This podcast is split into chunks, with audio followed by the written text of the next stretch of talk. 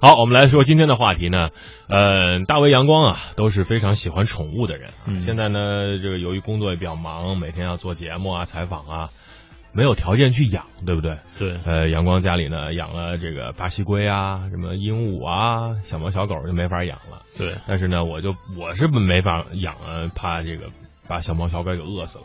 但是呢，现在有一种情况啊，开车的时候呢，会经常看到各种各样的遛狗啊，好像没有遛猫哈、只有遛狗的人，就总会怕碰到它。这万一一不小心是撞到了狗狗，嗯，我们开车的人该怎么来分清责任呢？对，这个是比较关键的几个点。有的人说啊，这个又不是撞人，又不是撞车，这撞狗还需要分清责任吗？当然了，对于你来说，这只是一条小狗，那可能对于这个狗的主人来说，那它就是可能就是生命的一部分。我曾经真的是见过一一只小狗，可能呃。这年纪大了，去世了。那它的主人，我的好朋友是哭了整整一周啊，可能是这这个是一种一种情怀。对，那那怎么办呢？嗯嗯，首先要明确这只狗到底是谁的。嗯，谁？对，就是我觉得狗主人一定要照好，因为有的人可能撞了狗，可能过来一个不认识的人过来就是索赔了啊。路人甲。对，这个一定要一定要先把，我觉得第一点，狗主人啊，狗的真实主人给找到了，嗯，特别是在一些、呃荒郊野岭的啊，嗯就是找不着了。对，有时候找不着啊，嗯有有的车主也是，嗯，就是刚准备，哎，觉得这个野狗吧没主人，嗯，刚要走突然就蹦出来一个人。对啊，对，那是我的狗。嗯第二件事儿，大家去注意啊，开车开车的时候，这个狗被撞的时候，确认这只狗是不是由狗链所拴着。为什么要确定这件事儿？这是责任划分的缘故。如果这只狗没有拴狗链，或者说没有看管好，狗哗的一下自己冲出去，被车不小心碰到，或者是咔嚓一下，嗯，很不幸的，那基本上这属于狗主人的责任了。对，但是你要是好好端端的在那边遛狗，小狗还在树边上啊，这个突然有一个车子失控了啊，猛地撞过来，连狗带树一块儿撞没了。哎呦，这是有点惨啊！嗯，但是这个情况就是车子的责任了，就嗯是说这个分明确好这个嗯责任，你是手牵着狗呢，嗯还是让狗任意的跑呢？嗯。那么除开这几个情况，还有一个情况就是呢，这个车辆本身没有违章，比如说容易出现的情况，车超速了，刹不住，把心爱的狗狗给撞掉了，这也是一种情况。闯红灯，这个发生了这么危险的情况，就要划分责任。嗯，那么刚才只是跟大家讲了讲通俗的概念，其他情况非常非常多，五花八门啊。这个交警认定也是需要时间，什么狗证儿啊，没有狗证儿啊，拴了狗链啊，车主正常驾驶。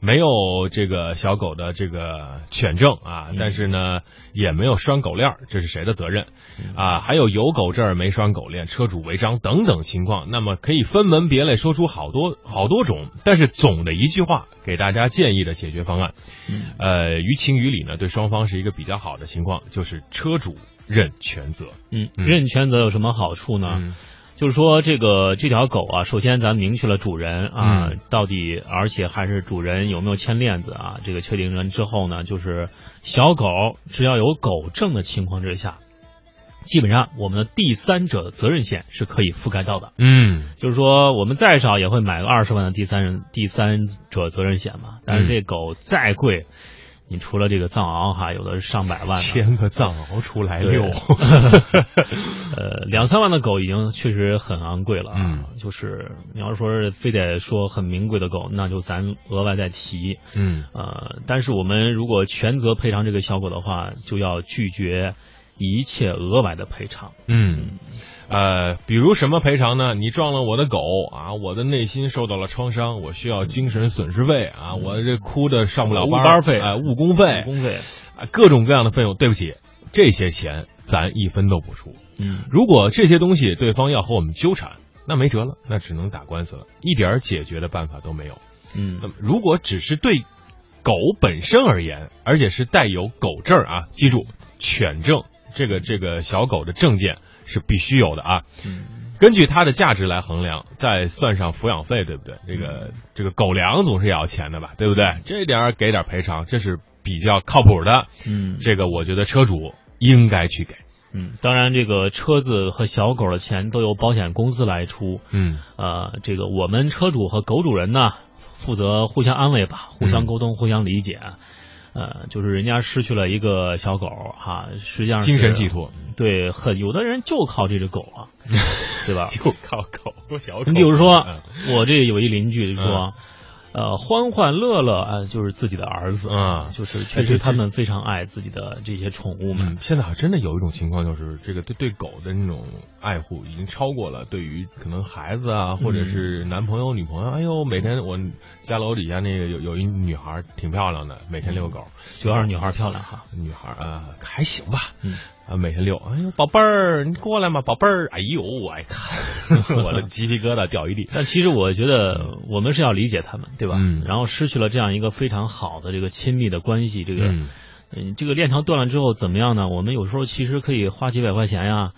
就是去看看这购主人，嗯，就是买点小东西，其实就是关心一下，对，以一种这个感情的方式去弥补啊。爱车的人有啊，您的车剐了蹭了，您很难受；爱狗的人也有，谁都不愿意发生这样的意外。嗯，所以呢，在处理的时候，建议大家考虑第三方保险公司承担这样不幸的事啊。我们买保险的目的就是要图不花这个冤枉钱，但是前提啊，如果看见狗狗。看见小朋友一定要减速，保证不出现这样的意外。嗯，所以我们刚刚这个大卫阳光也说，这个不去给狗主人赔偿什么精神损失费。嗯，其实刚刚说的这个给主人狗主人送点什么小礼品啊，什么这个牛奶啊，什么那些日常的这些礼品是吧？嗯，你多去看他两次，其实花不了多少钱哈。对，然后但是人情往来嘛，狗主人可能就会。也会原谅我们，因为这些意外嘛，谁都不愿意去发生。嗯，而发生了，我们不要逃避，不要躲避。比如说交通逃肇事逃逸，有人就问了，这个怎么确定？啊，这个是在交通事故发生之后，当事人明知自己发生了交通事故，为了逃避事故责任，故意逃离事故现场，不向公安机关报案的一种违法行为。怎么鉴定呢？三种情况，第一种是人和车在事故发生后逃离事故现场，这个我们看到很多这个交通事故录像很多种啊。嗯。第二种是汽车逃逸，人走了，车还在啊，这个车不要了啊，估计不怎么值钱。第三种是将伤者送到医院之后。等待交管部门处理的时候逃跑啊，这个可一定是看这个主人，呃，或者说这个宠物伤的比较重啊，直接就逃了算了。嗯，这三种都是不可取的方式，因为他们这些行为发生之后所要背负的责任将会更加严重。对，这都属于交通肇事逃逸啊。嗯，呃，根据《中华人民共和国道路交通安全法》《中华人民共和国刑法》《交通事故处理程序规定》等等。发生交通事故逃逸的，没有构成犯罪，公安机关交通部门可以对其处罚两百到两千元的行政处罚罚款，公安机关吊销机动车驾驶证，终生是不能够再开车了。嗯，呃，所以呢，这个遇到情况啊，打电话报案给交警，不要心慌啊，觉得摊上事儿了，大事儿了，马上跑，这个代价实在是太大了，而且跑。嗯，跑不了。哎，不管你是什么责任，不管你是全责还是负次要责任，还是没有责任，你只要一跑，就是你的全责。嗯嗯，所以。